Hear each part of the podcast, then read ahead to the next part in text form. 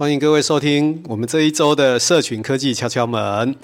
我是阿亮校长，我是小黄老师。我们今天在台中的丰原的国家教育研究院的媒体素养的活动的刚刚完成的心跳三百的冠军的队伍，现在就坐在我们旁边。我们介绍一下我们的两位冠军得主。请他们跟听众朋友打个招呼，然后也介绍一下他们好不好？他们这次真的很厉害，拿下我们这次的心跳三百的人气票选的首奖，所以我们请他们跟听众朋友打个招呼，自我介绍一下。大家好，我是树林国小的依林老师。大家好，我是树林国小的秀美老师。第一次参加那个媒体素养的心跳三百，其实蛮紧张的，而且也没有想说会被选到，对，所以其实，在分享的时候，呃，是真的有回到普朗克的那种感觉。应该是说普朗克距离我们现在真的有几年，就是我我们现在要有点要这样报告，有点不太适应。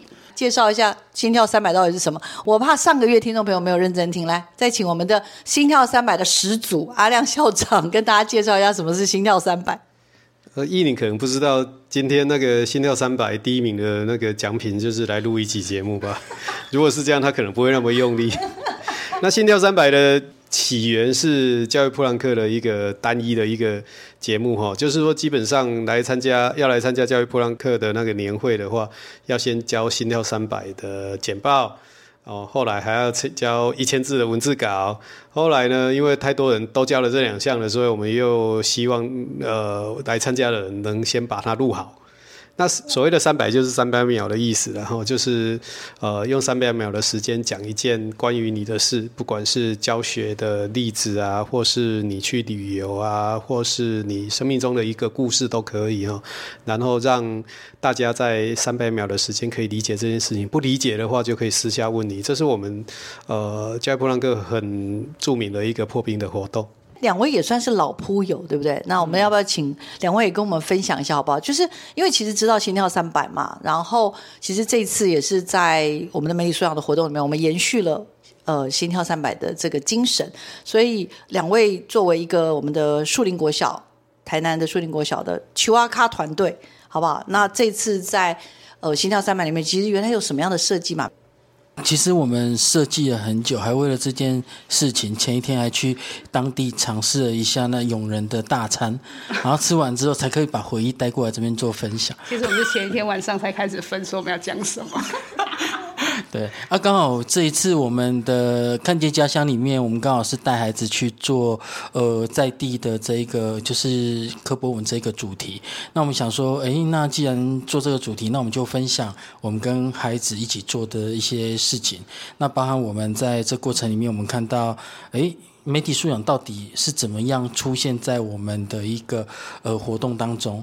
那透过这样子的方式来跟这一次的好朋友做分享。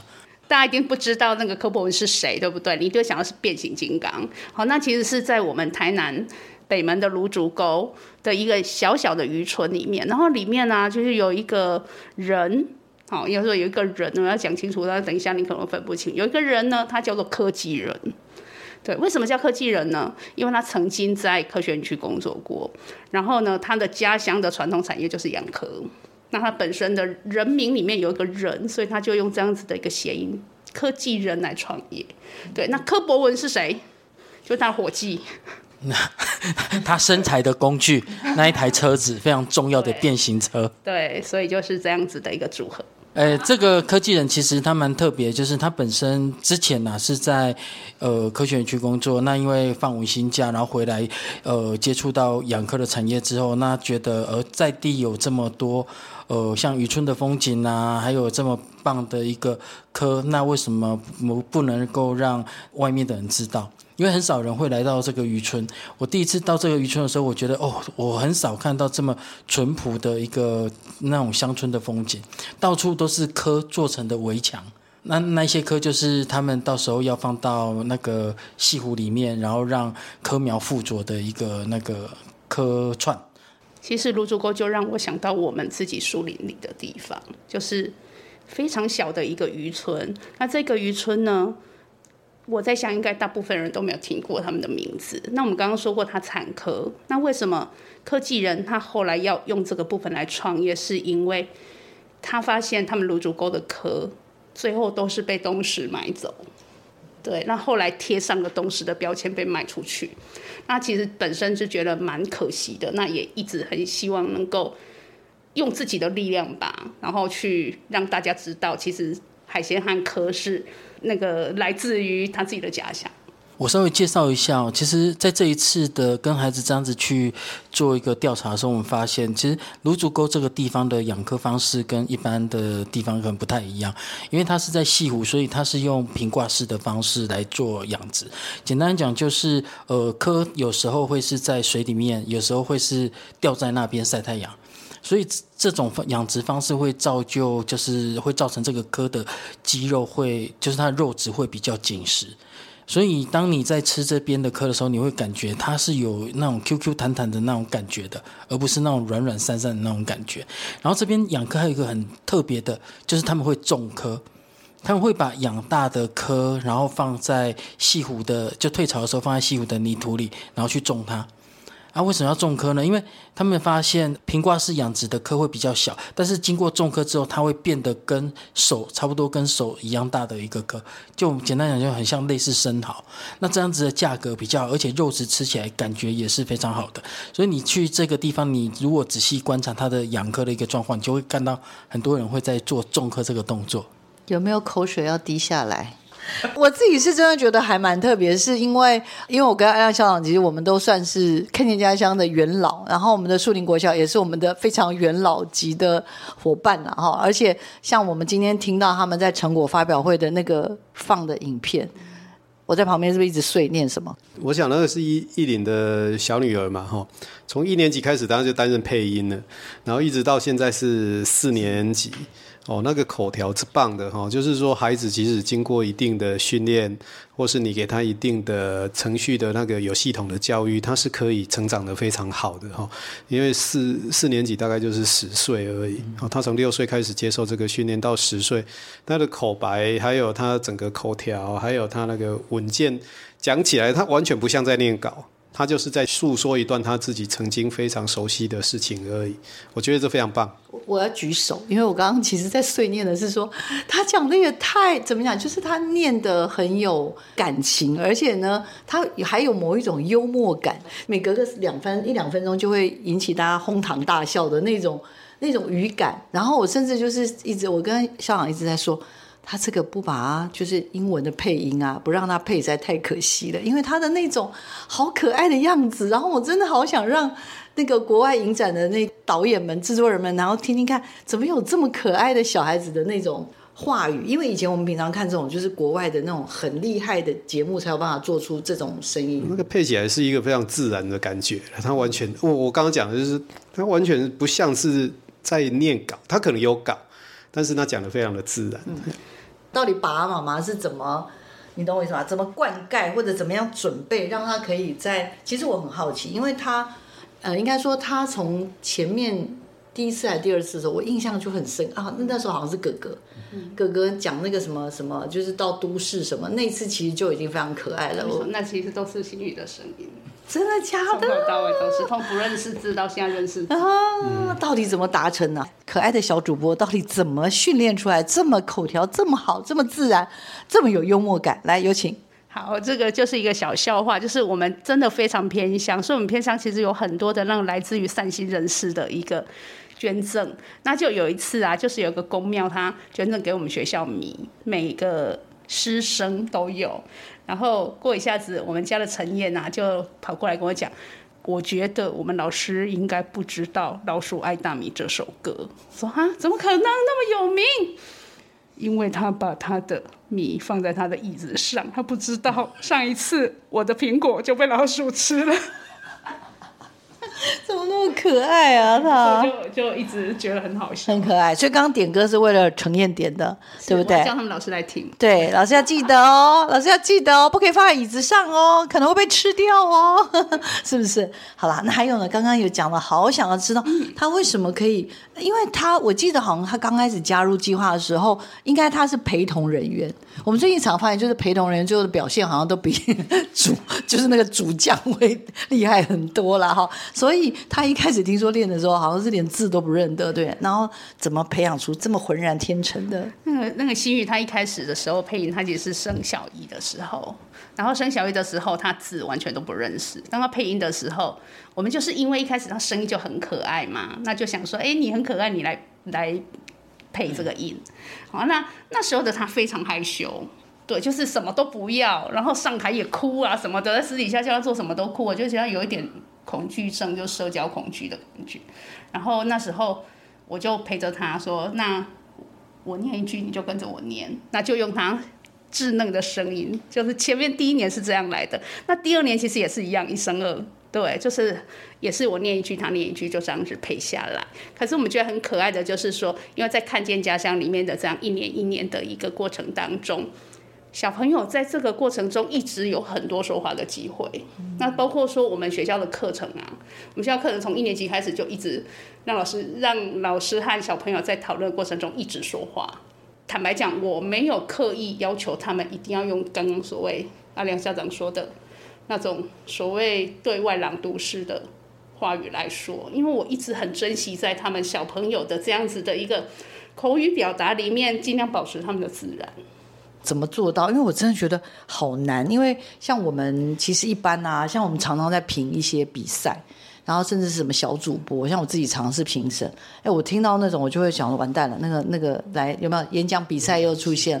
对，那我们就很期盼有这样子的很浑然天成，我刚刚说的那种又童稚，但是你又知道他不是装可爱，所以我其实还蛮好奇，所以就是以这几年来说，都是要比如说先要把稿子写完吗？让他要先自己在家练个好几遍吗？还是用什么方式他才有办法？有这么自然的这个这个呈现，我其实蛮好奇的。我我印象很深刻是他二年级的时候，那二年级的时候就那一次，应该是起哇卡和到顶那一次要让他配音，突然声音就变成你们所说的那个那个音调出来了。然后我说：“哎，你声音怎么变这样？”他说：“我们老师说上课课文要这样念。”对，那我说：“那你怎么说话？”对，我们就不要让他去看那个他要念的稿子，就跟他平常讲话说：“哎，如果你今天跟他妈说话，你要说什么？好，现在人家吃饭，你怎么说？阿妈，我要去吃饭。”我说：“对，就是这样。”但是其实反反复复在练习了很久，我很希望他用他平常讲话的声音，对，又就用这样子，然后就让他记得。哎，就那一次之后，接下来的那个我们去年的。就很顺了，因为他认的字多了，而且他越来他越来越有自信。就刚开始的时候，我们在跟他说他讲错的时候，他其实有一阵子是迷惘，不知道怎么讲。对，然后经过那一次，然后再加上后面又继续的一个让他多去尝试之后，我们发现，哎，他已经对他自己的声音已经肯定。像像现在在录，他就是很自然的去讲这些东西。嗯。然后我觉得最主要的是。我们在录这些旁白的时候，是小朋友他们一起讨论出来的。哦，对，就是我们在写这个所谓的旁白稿，是我们的 team 里面，到时候哎，我们大概怎么写？所以里面看里面他们那个影片里面所铺的梗啊，你就觉得哎，他就是很单纯，其实他不需要拐什么弯，就很单纯的，然后就是。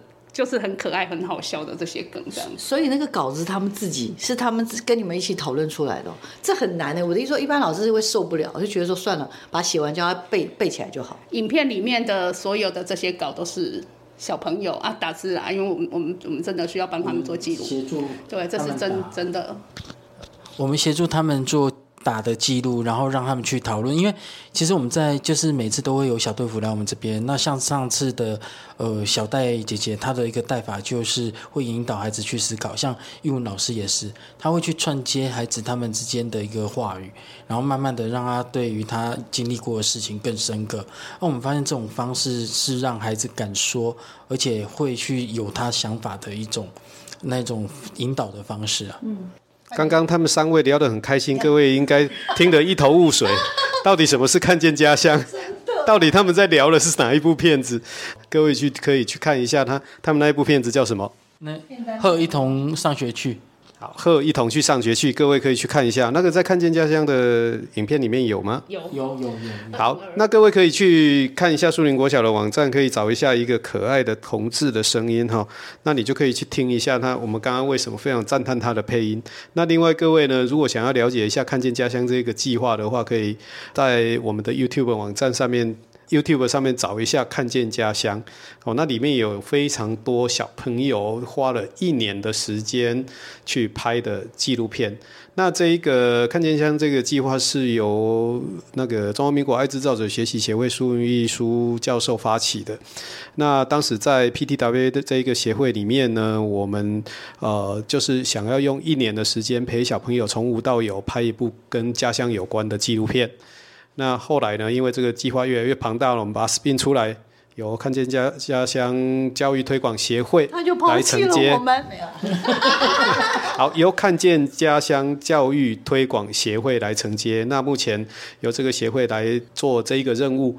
那艺林还有秀美的学校，也就是树林国小呢，从一开始我们有做到现在已经参加四次了哈。从一开始的基地学校到现在的回流学校，所以他们的孩子跟是跟着这个计划成长的，也可可以从这个计划里面看见孩子们他从不会。哦，然后一直到现在可以自己很快的拍出一部片子来哈，所以各位如果有兴趣可以看一下。好，帮各位科普完毕。没错，没错。所以呃，易老师这一次应该是分享的算是最新的啦，就是说最新的这二零二三年。对。然后想要聚焦，因为等于这次老师又带着团队又再一次的回流，那想要记录的这个这次的那个心跳三百分享的故事，也是我其实我第。第一次看到我就非常的惊艳，那部车刚刚叫做什么？科博文，科是蚵仔的那个科，然后呃，还有他还创办了一个也很酷的地方，叫做科学园区，叫做蚵仔的那个科，所以就是他也是一个这种所谓的返乡的科技人，返乡的青年，他愿意去做这样的事情，我我自己其实是还蛮感动的，所以从第一次的感动到。其实我已经不知道听第三遍还是第四遍嘞，可是我还是还是有一种被触动的感觉。哦，我想起来，因为本来老师在有在锁定杨香瓜，因为那好像也是一个很厉害的，呃，怎么讲科技人的一个故事嘛，然后也是也这个科博文，但是最后最后。要想要往这条就怎么样？要往这个主题下去，我自己在猜想啊，也应该也有很多的来来回回，而且甚至我记得好像过程中还有一些是当地的社区大学的这个部分的加入。然后听完里长的故事，他为长辈办的这些叫做黑皮学院，对这些。白天让他们去上学的小朋友上学，长辈也去上学的学校之后，这次又出动了一个更厉害的角色，而且这次应该是更跨出了我们树林里，对不对？要不要有请两位老师？对啊，这的确是已经离开我们的树林里了。然后我们一直也是希望说，让孩子除了在自己身边的议题之外，能够把他们的一个想法再扩散。对，所以其实就很希望说，他们再去寻找更多的他们想拍摄的议题。那这一次其实也是因缘际会认识了这个邱永仁。我们为什么会决定拍他？是因为其实我们也访问过很多地方的人。那最后决定会拍他，是因为我们发现他很努力在为家乡做行销的事情。那除了他努力之外，其实他旁边还有很多好朋友也一起努力在做这一个部分。那让我们看了之后，觉得哦，真的好感动。也是孩子因为有这样子的感受，所以就还选择了这样子的一个题目。我们小朋友其实一开始要拍，就是真的，因为他海鲜很好吃，真的是这样。那我觉得小朋友一开始的起心动念，一开始小队服来的时候啊，都想说包装得很好，结果却一一的被拆解。拆解完之后，就是对啦，就是因为它很好吃，对。然后当然小朋友的动机很重要，所以我们。今年就以这个部分为主题，但是真的深入在聊的时候，就像是我们去年到黑皮学园区，跟这些老人家们相处了近半年的时间，因为我看到很多感动的事情。那我觉得我们在这一次的一个呃跟科技人相处的过程中，到现在，像我们上两天前，对，都还在拍摄。对，那跟他相处其实也也快半年了。对，所以就从中间的过程中，他一直在参与的事情，就是越来越觉得说，哎，这个人真的真的很赞，值得拍。他们现在还有，就是我们前阵子去拍，他们在成立一个社区发展协会，因为他们很希望可以让更多的人来认识这个渔村，然后来了解养科这一件事情。但是这个地方又是很偏僻，比如说从火车站或从高铁站下来之后，需要经过怎么样、怎么样、怎么样的方式才有办法到，还是什么？我听说那个偏僻的两个字的定义，可以给我们一下吗？呃，树林国小是偏乡小校。我们学校到他们那边要三十分钟，然后他那边如果说你早上来逛的话，就是骑单车这样子过来，你可能只能找到一家早餐店，啊，他还不一定有开，啊，卖便当的也只有一家，那他也不一定开，所以很没办法来这个地方做一个用餐，所以大部分的游客都是来了之后，然后就离开。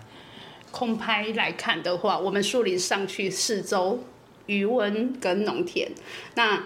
芦竹沟上去就是四周都是余温和太阳能板，然后你可以想象说，哎，在河流的出海口，就出海口的地方，他们就在那个地方，就在那个点。但是为什么它有这么特别或者这么厉害的海鲜？因为我们刚刚看你脸书上 po 的东西，我刚刚笑已经快崩溃了，就是因为我们一直都没吃到，对。但是我们我们就觉得为什么那么厉害？然后什么都厉害，在台湾就是没有人知道才会才会剩下很多啊。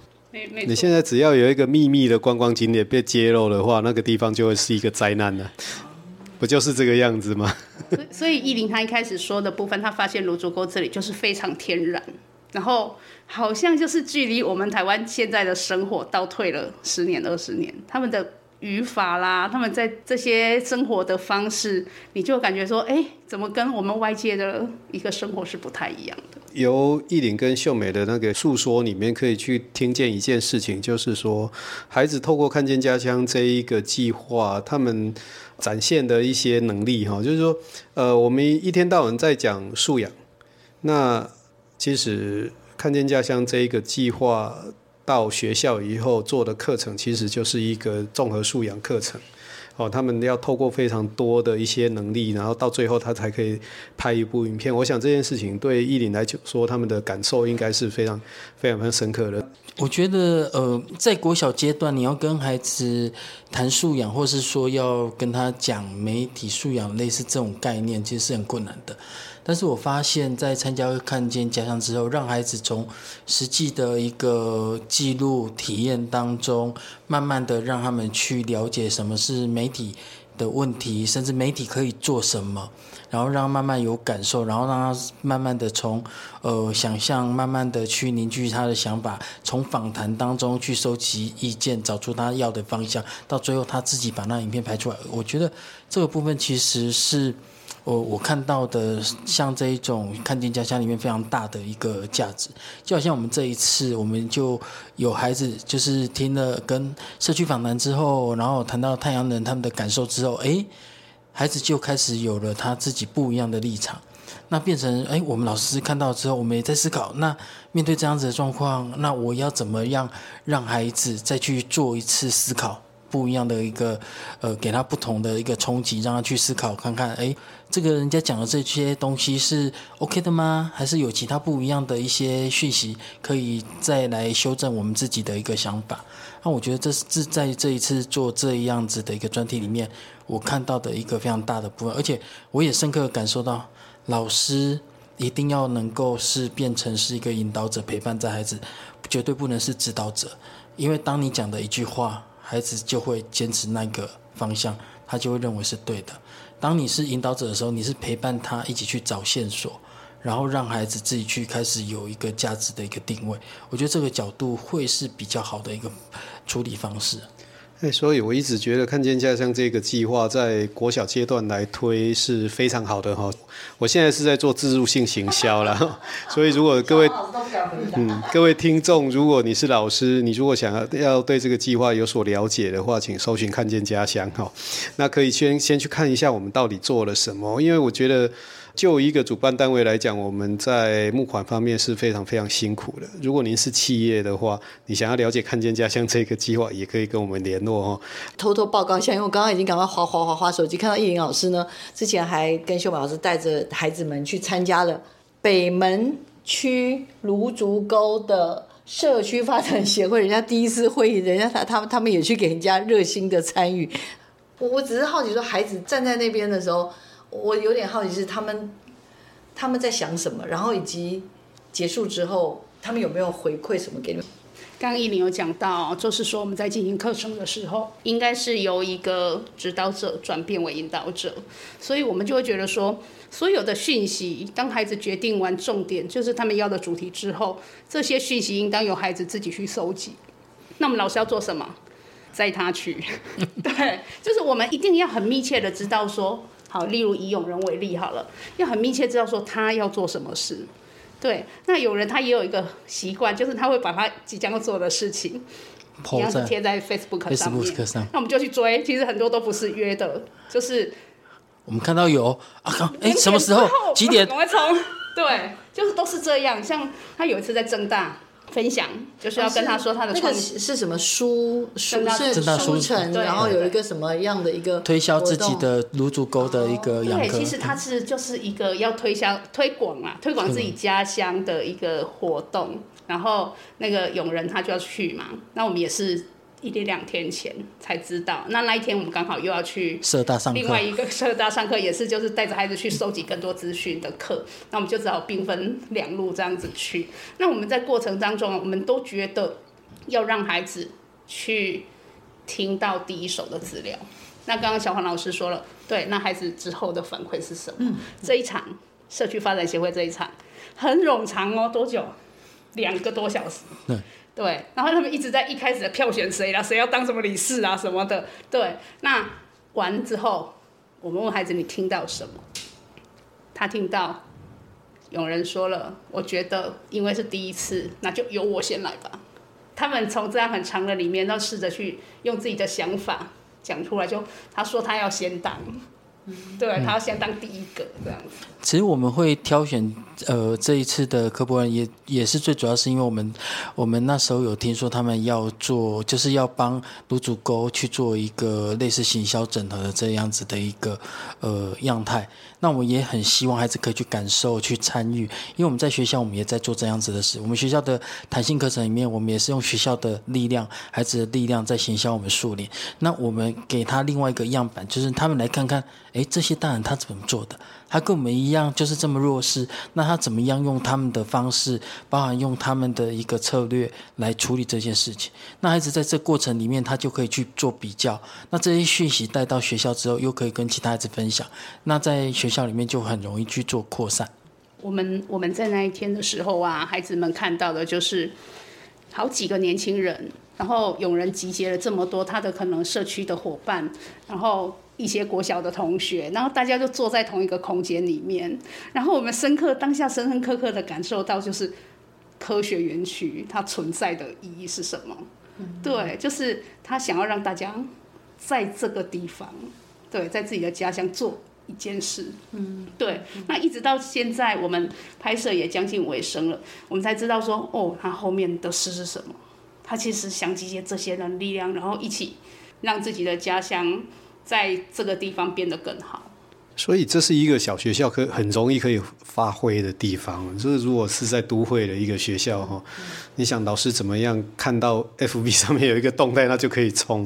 其实这两天我听了树林国小的伙伴们的分享，就是这三四年吧，除了看见家乡拍片之外，他们其实也非常投入很多这种所谓的行动，也就是非常呼应媒体素养白皮书里面的那个那个那个轴啊。你除了要什么要反思啊，然后后面还要创造啊，还要最后还要行动。这个课程啊，其实是我们三年级小朋友的课程，然后就是。呃，三年级小朋友大家都知道，他们才刚上来，然后就才刚才刚刚从注音开始转为文字的部分。那我们其实这个部分呢、我们就做了一个其实很大的尝试，就是一方面希望能够跨领域，让他们在这样短时间蛮高压的一个一个时间的压力之下，大量的学习很多的文字，然后呢可以练习短文。那我们就一个礼拜，每个礼拜每个礼拜这样子，把我们希望。呃，应该是说孩子他们希望的讯息，在每一个礼拜一个周报的部分大量的推送出去，对。然后基本上原本的概念、原始的概念，其实我们学校的每一个课程都是这样。那刚刚有讲到所谓媒体素养的部分，其实我们的小朋友那么小，但是讲二到三年级这么小的小朋友，你要跟他说媒体素养要注意什么，个资法什么的，他们根本不可能听得下去。对，那我们就做就对了。所以每次的开学第一周，就是准备访问看看我们这个学期要做什么事。其实，因为我们在执行专案的过程里面，我们发现，就是以以往的课程，我们都是用讲述法，或是说跟他说这个观念很重要，然后要他去思考这个问题。但是我们发现，这样子孩子他能够记下来的内容其实并不多，而且很快就忘记了。那我们今年呃，我们在新课刚刚实施了之后，我们开始改变了弹性课程，让孩子变成是做专题，就是做一个问题解决的历程。所以我们把媒体素养也把它结合到里面，让孩子从自媒体的一一个过程里面，然后去探讨出现的一些媒体问题，然后再去看看遇到这种媒体问题，我们可以怎么样去做处理。我觉得这比较符合国小孩子他的一个学习方式，因为我觉得城乡差距其实是非常大的。我们的孩子可能不会玩玩那种什么小红书啊什么之类的，我们可能晚上在学校待到六点。回到家跟妈妈讲一下话，或是玩一下手机就睡觉了。他可能也没办法去经营那些所谓的社群。所以我们的孩子这么单纯，那我们怎么样让他在这样子的一个呃体验历程里面，让他去认知到媒体的问题，然后想办法跟他老师去做讨论解决。这反而是我们变成我们课程发展的一个非常重要的一个重点。那你也可以看到，其实我们在发展课程，我们老师是很坚持一件事情，就是我们一定会有。呃，访谈者就是会有那一种所谓的这个专题要执行的一个人去跟他说要做这个专题，那绝对不是我们老师。他们一直有委托人，而且委托人从一开始的里长，好像后来还有，哎，有一段时间是不是还有你们的老师还是什么，对不对？主任，他最新的这次的任务委托人是。校长吗？答对了，我用猜的都可以猜到。真的，哎，但是我还是觉得这个东西要事出有因吧，然后也真的是好可爱。校长其实委托给小朋友的任务就是，我们的学校的所有消息都没有办法在社区里面被知道。对，那这个部分其实一句话，它背后有很大的原因。小朋友一开始其实都不知道，不知道为什么，那就一直在追问的，在访谈的过程追问当下才知道。我们一个树林里人口老化的一个严重性，对，所以人口老化的状况下，我们学校其实所做的一直以科技为主的这样子的一个课程，包括我们一个发散出去的一个管道都没有用，嗯，对，对，那我们校长他提出来跟小朋友这个请他们协助的这个部分，的确也是社区他在社区拜访的时候遇到一个很大的这个挫折吗？直接。真的就直接打脸。我刚刚在看影片的时候，我第一个想到的就是人口老人口老化有两个问题，一个是他们不会用新的社群媒体，第二个他们根本不识字啊。所以你们在呃贴那个周报的时候，其实贴到黑皮学院区，应该有一半以上的学员是看不懂的。不过他们之间还可以互相流通了。所以我刚刚想到这，因为你们后面有讲早餐店是解方嘛，其实。我们在孩子在访谈有发现这个问题，所以你你会发现我们最近一直在学 Podcast，因为我们里长有说是不是可以用声音，甚至用台语的方式把周报再重现一次，让那些老人家也可以知道。这个就厉害了，为什么你知道吗？如果要做 Podcast 啊，不是只做节目，他还可以练台语耶。你看看这个，还有乡土，还有方言的教学，语言的教学，我的天啊，这也太厉害了。然后，然后刚刚呃，秀美老师有提到，就是我们会有委托人的一个原因，就是我们刚刚有提到的角色转换。我不是直接把任务由老师丢给孩子，我老师的角色是我陪伴你一起解决这一个委托者的问题，所以我老师的角色是我是你的伙伴，不是你的上面的那个给你命令的人。对对对，因为 这样子的话，我才有办法跟他站在同一战线上面，一起去解决这个问题。那其实也是我们课程常常听到的一个情境，就是课程中的情境跟引起动机的部分。然后小朋友啊，在这样情境之下，他其实是出自于真心的想要去帮忙学校解决这个问题。那我就觉得他们在这个部分相较之下的一个学习动机，然后很努力的去想出很多很多视同去解决的办法。那像我们看看到了说，哎，早餐店呐、包括我们的庙，还有黑皮学员，他们能够想到有人的地方，他们都去试。我刚刚一直在想一个问题哈，因为我们经济方案在推生生用平板这个案子里面哈，我常常在想说，生生用平板那到底怎么用平板？除了用平板来，老师用平板来教学，学生用平板来学习，那学生还可以做什么？刚刚依林他们提出来的，呃，Podcast 的就是一个解方哦，就是因为学生可以用简单的平板，他就可以录音了，那可以把你们的树林周报录成台语的，让。长者们听，那他们会听吗？知道去哪里听吗？这这应该也是可以给孩子的一个任务哦。